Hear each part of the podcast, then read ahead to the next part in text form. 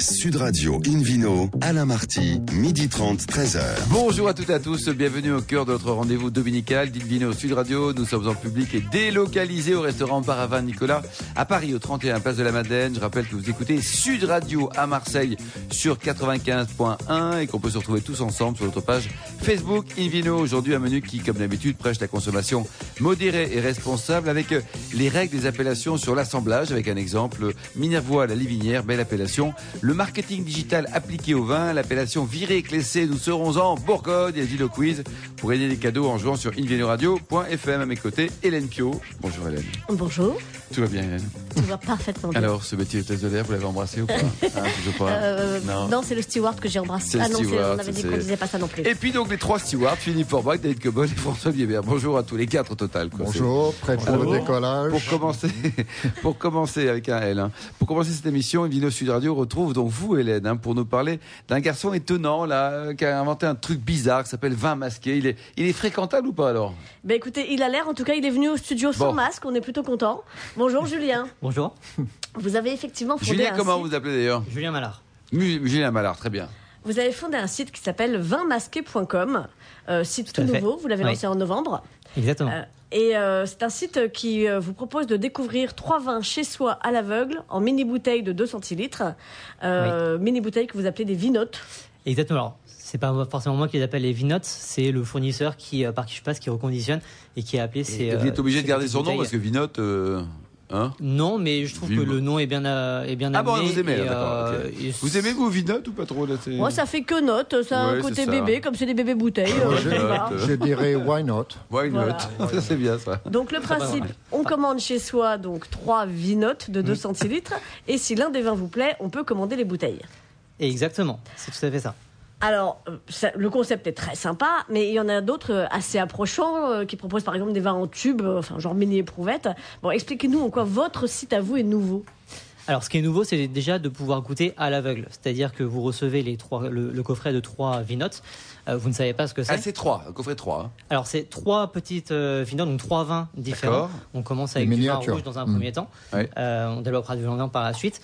Et l'idée, c'est que le client reçoit ça en début du mois. Il a 10 jours pour goûter et choisir son vin préféré. Derrière, et pourquoi 10 jours parce que derrière, on a besoin d'avoir un cycle euh, une traçabilité des, des vinotes. Euh, parce que là, les vinotes, comment vous faites? Vous mettez donc, vous prenez une vinote, vous mettez du vin dedans, vous rembouchez Alors c'est pas moi qui le fais. C'est ah. un process euh, qui a été développé et breveté euh, qui euh, permet de reconditionner le vin sur l'atmosphère inerte et de maintenir la qualité organoleptique. Et il vous faut combien de, pour, une, mise de, de vinote A par exemple? Il vous faut combien de bouteilles Enfin, faut en faire Alors avec une bouteille de 75 centilitres, ça fait 37 vinotes, sachant qu'il y en a une qui fait office de traçabilité de qualité. Ah bah c'est bien ça. Et vous pouvez donc mettre des vinotes pour pour 10 bouteilles, 20 bouteilles. vous n'avez pas un nombre minimum de quantité de, de vinotes à créer? Non, il n'y a ah bah pas de minimum. Donc, euh, on, reçoit donc les trois vinotes, on goûte à l'aveugle, on ne sait effectivement pas ce que c'est. Et puis, euh, s'il y en a une qui nous plaît, on peut commander la bouteille. Mais alors, ce que j'ai vu sur le site, il me semble qu'il faut en fait s'engager avant à commander une des trois bouteilles. C'est ce qui m'a un peu troublé. Alors, il y a deux offres différentes. Il y a une offre qui permet d'avoir juste le coffret, donc on goûte les trois les trois vins et derrière on peut euh, racheter des bouteilles sur le site internet et il y a une offre qui comprend le coffret plus la bouteille. Et en plus de ça, on rajoute aussi la possibilité de partager l'expérience. Et donc, c'est deux offres duo.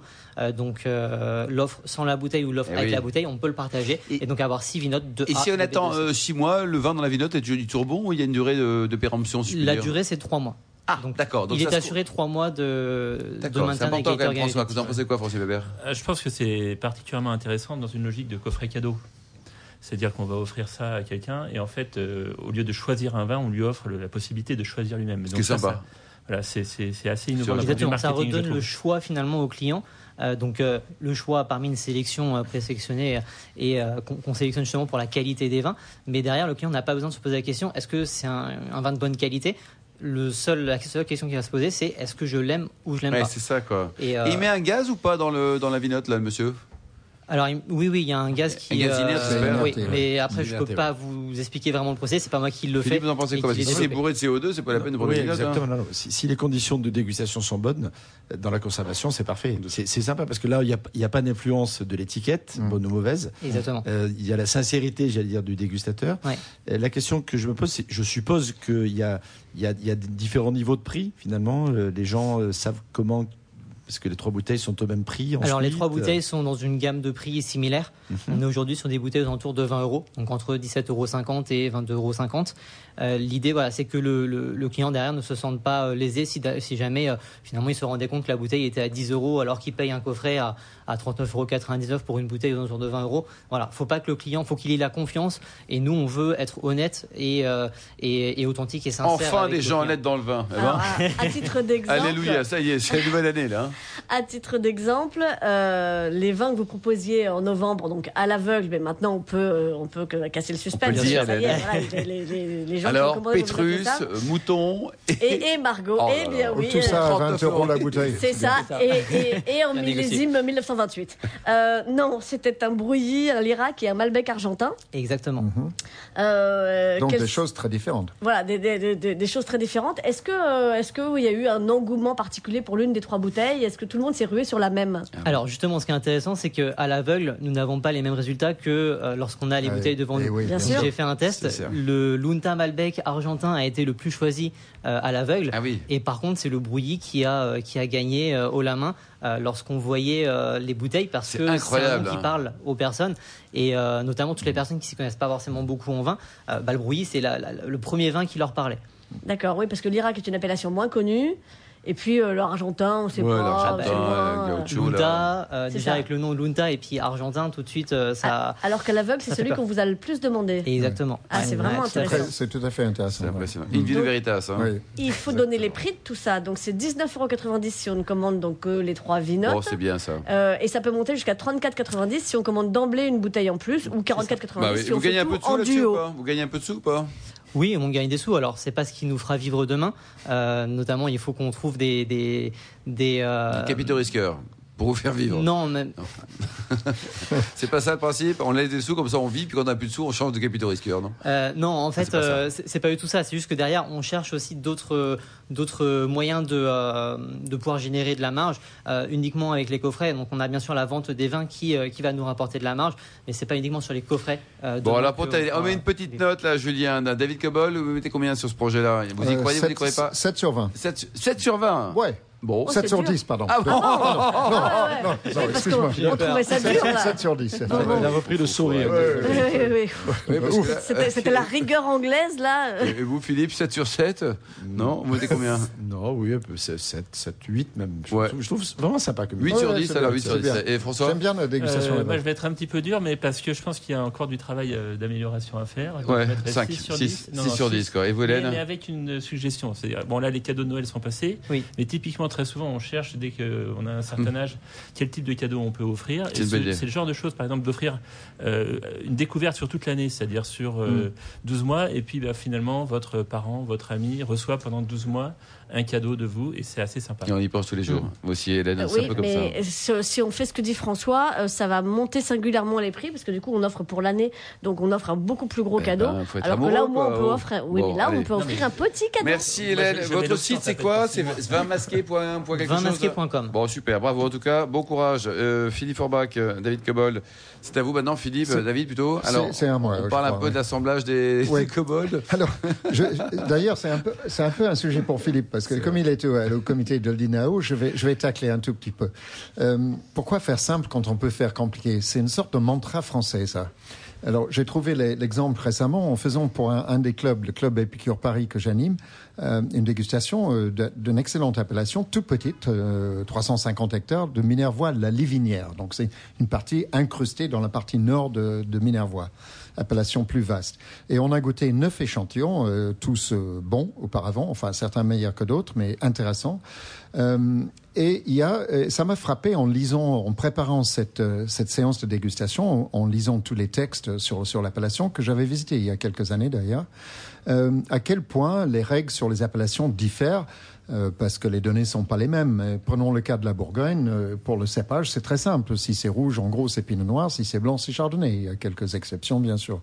Il y a toujours des exceptions en France. hein, nous sommes en France. Euh, mais Minervois à Lévinière, c'est particulièrement complexe. Je vais quand même vous lire les, les règles sur les, assemblages en Minervois à Lévinière. Les cépages Syrah et Mourvèdre doivent constituer au moins 40% de l'assemblage. Les cépages Syrah, Mourvèdre et Grenache doivent constituer au moins 60% de l'assemblage. Et on peut avoir en cépage complémentaire Carignan, Cinsault, Terré, Picpoul et Aspirant. Euh, alors, je ne sais pas si vous, il faut une calculette déjà pour faire son assemblage. Pourquoi, pourquoi faire simple quand on peut faire compliqué? C'est assez extraordinaire. Et je ne vois pas pourquoi on ne laisse pas un peu plus de liberté du moment où on reste dans cette gamme de cépages, comme à Bordeaux, par exemple, où il y a cinq cépages en rouge autorisés. Et quelqu'un est libre de faire un pur Malbec, un pur euh, petit verre d'eau, s'il estime capable de le vendre. Euh, là, on établit euh, des règles sur les proportions et voir les proportions combinées dans les assemblages, je trouve que c'est inutilement compliqué. Euh, mais cela dit, on peut faire des monocépages parce que quand on lit entre les lignes, euh, trop vite, on ne comprend pas. Quand on lit un peu entre les lignes, Syrah ou Mourvèdre doivent constituer au moins 40%. Ça veut dire qu'on peut faire une pure Syrah et une pure Mourvèdre. D'ailleurs, j'en ai goûté un très bon. Il y avait un pur Mourvèdre de Boré de Morel qui était remarquable. Euh, donc ça peut exister. Mais je trouve que tous- toutes ces choses sont inutilement compliquées. Alors c'est une appellation qui date en plus de 1999. C'est Oui, une appellation récente. On ne peut pas s'appuyer sur une ancestralité, euh, euh, la grande tradition des, des combinaisons de cépages en minervois à la Lévinaire. Ça n'existait pas. Donc euh, voilà. Je- alors je vais quand même nommer euh, des bons vins parce Oui, qu'il y avait ça. un paquet de très bons vins quand même. Euh, le plus élégant pour moi, c'est le Clos des Santailles 2013. Alors, on avait différentes millésimes, donc c'est pas une sélection rigoureuse sur une seule millésime. Le domaine de la Rouviole 2015 était très bon. Boré de, Mo- de Morel, cuvée Maxime, je l'ai déjà cité, un pur Mourvèdre et une pure merveille d'ailleurs. Un, château qui a un nom un peu, un peu curieux. Il faut pas se confondre. Château Pépusque, c'est pas Prépusque, hein, c'est près de Ça, Pépusque. C'est juste à côté de Condon. Oui, c'est à côté de Canton. Euh, et puis un, un vin qui était vraiment le, le- le meilleur, mais le plus concentré et aussi le plus cher. Alors tous les vins que j'ai cités, c'est autour de 20 euros. Donc c'est Oui, très bon. Mais Château. Maris, cuvée dynamique 2015, ça vaut quand même 58 euros, mais c'est un vin absolument magnifique. Merci beaucoup, David Cobold. Merci à tous. Dans un instant, le Ville Quiz pour gagner des beaux cadeaux en jouant sur invinoradio.fm. Et puis ensuite, on parlera d'un sujet étonnant dans un beau pays qui s'appelle Invino Digitas. Sud Radio Invino, Alain Marty, midi 30, 13h. Retour au restaurant Paravin, Nicolas. Nous sommes à Paris, au 31 Place de la Madeleine, pour cette émission en public et délocalisée avec Hélène Pio et puis le, le Vino Quiz, Hélène. Je vous rappelle son principe. Chaque semaine, nous vous posons une question sur le vin et le vainqueur gagne un exemplaire du livre de Philippe Forbrac, Tout sur le vin. Voici la question de ce week-end. Le Pic Saint-Loup est-il un vin produit au pied des Cévennes? Réponse A. Des Pyrénées Réponse B. Ou des Vosges Réponse C. Pour répondre et gagner un exemplaire du livre de Philippe Forbrac, Tout sur le vin, rendez-vous toute la semaine sur le site invinoradio.fm, rubrique Vino Quiz, et le gagnant sera tiré au sort parmi les bonnes réponses. Merci beaucoup, Hélène. Invino Sud Radio retrouve à présent François Biebert, fondateur et président du groupe Quanco, pour nous parler du marketing digital dans le milieu du vin. Alors, ces dynamiques, ils sont modernes ou il y a encore du boulot dans le vin? Il y a plein plein de, de choses à dire sur le marketing dans le vin. Euh, moi, je me suis amusé à faire un peu euh, une analyse de tout, qui- de tout ce qui peut se faire. Et finalement, il y a deux choses. Euh, tout d'abord, il y a un- on peut avoir un grand cocorico parce qu'effectivement, euh, la France est en, en pointe dans la vente de, de vin en ligne, avec des ventes de vin en ligne qui- pour l'année 2009, qui est de 2019, excusez-moi, qui devrait avoisiner les 2 milliards. Ah, est en volume d'affaires, vous voulez dire, François. Voilà. On est, on est quasiment au même niveau que les États-Unis et le premier pays au monde, c'est la Chine avec 5 milliards, mais pour le nombre, finalement, c'est très très faible. Et on est devant les- les- l'Angleterre, enfin le, le Royaume-Uni. Ah oui. euh, qui est juste derrière nous. La deuxième chose qui est intéressante aussi, c'est que finalement, les achats en ligne sont plus importants que euh, quand on achète en direct. C'est-à-dire qu'en moyenne, le panier moyen est aux alentours de 200 euros, euh, là où c'est quasiment la moitié quand euh, on achète en Chez un caviste ou alors Chez euh, un au caviste. C'est-à-dire, c'est 200 euros, 10 à 12 bouteilles à peu près, alors qu'en général, c'est 100 euros et euh, 4 à 6 Il n'y a bouteilles. pas l'impact des frais de livraison peut-être où les gens se disent on en met un peu plus pour payer moins? Peut-être, Peut-être, ouais. mais euh, c'est, euh, je pense que c'est aussi la puissance du marketing. Là, il y a aussi un facteur prix qui va jouer parce qu'effectivement, le facteur prix est assez important sur Internet. Mais voilà, c'est assez intéressant. Et donc, ce qu'on voit, c'est que, et le troisième point, je voulais souligner aussi, c'est qu'il y a énormément d'innovation. Euh, on a pu entendre Julien qui présentait euh, euh, Vin masqué. vin masqué, mais on a énormément d'acteurs en France et euh, on peut dire qu'on est la startup nation, alors dans plein de domaines, mais aussi dans le domaine finalement de l'innovation et du digital dans le vin, puisque et ça, on peut s'en féliciter. Alors ça, c'était le côté positif, le cocorico qu'il fallait faire, et il faut le faire parce qu'on a vraiment plein de belles, boîtes, et aussi des acteurs euh, plus traditionnels comme euh, Nicolas qui fait de la mentoring, et ça fonctionne assez bien. Maintenant, euh, là où il faudrait un peu améliorer les choses, et j'en appelle aux bonnes résolutions de la part de nos amis vignerons, parce que finalement, bah, ils, ont un peu oublié le levier digital nos amis vignerons. Alors, dans la, chez la plupart des vignerons, au mieux, on va trouver euh, un site internet, mais qui est un site complètement Vitrine, voilà, vitrine, euh, qui sert pas à grand chose et finalement qui n'est pas euh, très très utile. Or, euh, tout, enfin, ce qu'on peut aussi retenir, c'est que l'évolution du mode de commercialisation va impacter les vignerons dans la façon de vendre leur vin. Et s'ils perdent la relation avec le client, bah, quelque part, ils vont perdre un- un- leur levier principal de commercialisation, particulièrement en France. Et oui.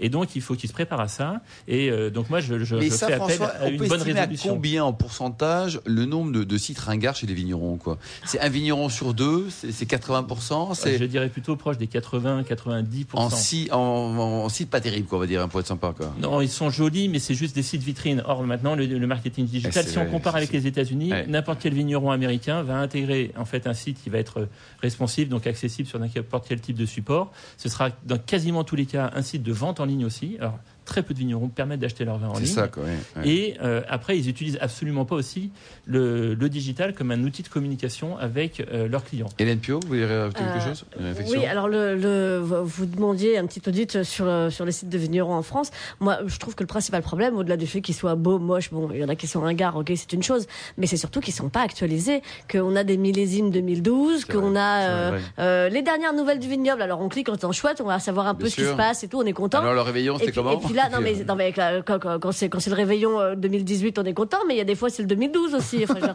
franchement, c'est alors, il était comment ce réveillon 2012 la foire au vin de Brive en, en 2004. Comment vous dire, je suis Vous moins en pensez intéressée. quoi, toi, Julien Alors, vous en pensez quoi Vous êtes avec euh, Vin Masqué, le fondateur de Vin Masqué, là. Vous, êtes, je vous ai quel âge?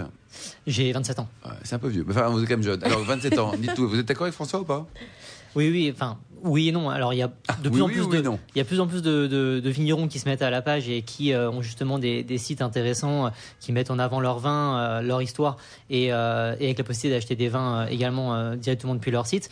Mais c'est vrai qu'il y a encore beaucoup de vignerons qui doivent faire l'effort, et euh, je sais qu'il y a beaucoup d'acteurs qui les accompagnent aujourd'hui sur ce type de, de, de, de fonctionnement. Donc, ça va dans le à bon la sens, selon vous, quoi. comme ça, mais Ouais, euh, oui, je- moi je pense qu'il y a deux choses sur lesquelles ils doivent travailler. C'est comme disait Hélène, effectivement le contenu, parce qu'il faut actualiser son contenu. Il Faut, en fait, ça doit être un support de relation. Faut d'ailleurs, faut plus le vendre, le, le voir comme une vitrine, mais comme un support de relation. Moi, j'ai reçu hier en fait euh, un email d'un vigneron qui me voilà me donnait ce, me présentait ses vœux, mais me donnait éga- également l'actualité du domaine, les nouveautés, les récompenses qu'ils avaient eues. Et ben ça, ça, me- voilà, ça, Ça vous fait plaisir, ça. Ça me fait plaisir et ça m'implique dans ma relation avec eux. Et finalement, tous les ans, je pense à les appeler pour aller acheter du vin chez eux. Ouais. Bon, donc là, on peut réagir euh, sur les propos de François, donc avec euh, un côté positif et en même temps, on peut mieux faire quelque part. Hein. Alors, peut mieux faire. Après, euh, le, le- le petit bémol, c'est que bah, d'une part, vigneron, effectivement, bah, c'est un métier qui se fait à la vigne et à la Oui, cave, C'est- plus que derrière un départ, écran. ouais. Donc, c'est vrai que c'est voilà. Et parfois, il y a des petits vignons et tant mieux. Quoi. Et puis, je, je- à chaque fois que je vois un site moche ou pas à jour, je me dis bon, allez, ça fait bosser les cavistes. Euh, de- o- ok, c'est pas un site, c'est un site vitrine, c'est pas un site marchand et tout, mais mais au moins, bah, si on le veut, on va voir les cavistes. Et c'est une profession que, enfin, qui est tellement formidable et merveilleuse, qui est tellement une profession de lien et de transmission, que je me dis bon, bah, je, je me console comme ça. Bah ouais, je vois David qui est tout à fait d'accord avec C'est- vous. Philippe, au revoir, vous en pensez quoi Ça, ça s'est amélioré quand même parce qu'on vient de loin. Oui. Ça, c'est mon premier constat. Le deuxième, c'est que le, le côté marchand, effectivement, il y a certains vignerons qui ne souhaitent pas du tout le faire en France, contrairement peut-être au l'esprit américain qui est de vendre. mais par exemple, de la maison de la Tour en Bourgogne, une grande maison s'il en faut, ne vend pas de vin pour Voilà. pas court-circuiter c'est un choix il y a- il y a stratégique. quoi. certaines exclusivités de distribution, certains, certains réseaux qui existent et ils ne veulent pas effectivement les perturber. Et ce que je veux dire aussi, c'est que ces réseaux et ces circuits de distribution vont se transformer. Et donc, il faut que les vignerons s'adaptent à cette Mmh. transformation. C'est-à-dire que s'ils n'anticipent pas, ils vont la subir. Et encore une fois, je ne suis pas dans la critique, mais je suis Non, plutôt non. dans le fait de dire, en fait, dans le cadre d'une bonne résolution 2019, intégrer le digital dans votre euh, métier. Et vous avez deux trois sites à nous conseiller que vous avez vous personnellement trouvé formidables, enfin en disant, enfin là, c'est chapeau, c'est bien ce qu'ils font. Ou, ou d'ailleurs, on pourrait faire un jour un palmarès. Tiens, c'est une bonne idée ça. Un palmarès des, des sites euh, performants ou en plein avenir. Euh, dans les sites, alors que je pourrais conseiller, là, euh, c'est c'est un peu une colle, mais bon, il y, a- il y a tous les sites professionnels, enfin des, des acteurs du vin, de vente en ligne. Donc, euh, euh, je dirais les euh, Nicolas, Millésimal. Ouais, eux sont bien équipés, eux ils sont, bien euh, équipés, ils font up-to-date, bien le travail et tout ça, font correctement le, le job. Donc tout ça, tous ces gens-là sont, sont- le font bien. Merci beaucoup François Berengino sur Radio. On retrouve maintenant Philippe Forbrac, euh, propriétaire du, du restaurant Le Bistrot du Sommelier, boulevard Haussmann à Paris, un établissement qu'il faut fréquenter bah, pendant pendant toute l'année 2019. C'est la première bonne résolution. Euh, on, part, on part en Bourgogne aujourd'hui, non? Oui, et plus En précisément dans, le Mâconnais. J'ai eu envie de vous parler de cette petite appellation qui produit des vins blancs à partir de chardonnay sur euh, une géologie particulière parce que c'est des calcaires essentiellement avec des marnes calcaires également et qui conviennent parfaitement bien à ce, à ce grand cépage. Connu pour produire des vins blancs et plutôt des vins blancs secs. Et dans le, dans le Mâconnais comme ailleurs, dans le reste de la Bourgogne, c'est- il est légion. Euh, ce, ce, ce- ce cépage, mais dans l'appellation Viré-Clessé, c'est de celle dont j'ai envie de parler aujourd'hui. C'est tout petit ça, non? 380 hectares à peu près, c'est petit, Ouais, en bah, même temps il y a, on peut y a de quoi faire, quoi, de hein. vin.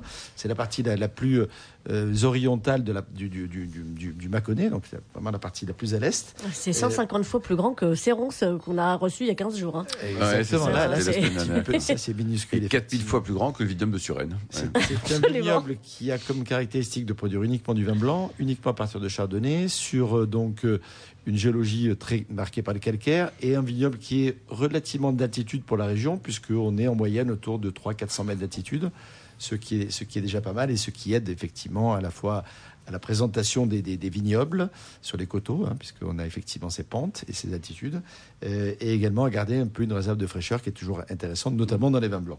Mais c'est pas c'est pas la seule raison de faire des bons vins, de faire des vins intéressants, originaux, euh, aux particuliers. C'est plus intéressant encore puisqu'on y produit à la fois des vins blancs secs, mais il y a également dans l'appellation viré clessé la possibilité de faire un peu de vin euh, liquoreux. Ah, liquoreux, vous dites. Mais oui, c'est assez rare. Très liquoreux maintenant, hein. Très méconnu. Puisqu'on fait euh, des, des cuvées dites levroutées, botrytisées, surmûries, etc. Le vrouté, c'est quoi ça, Exactement. C'est le nom que l'on donne aux raisins qui sont effectivement atteints de la pourriture noble.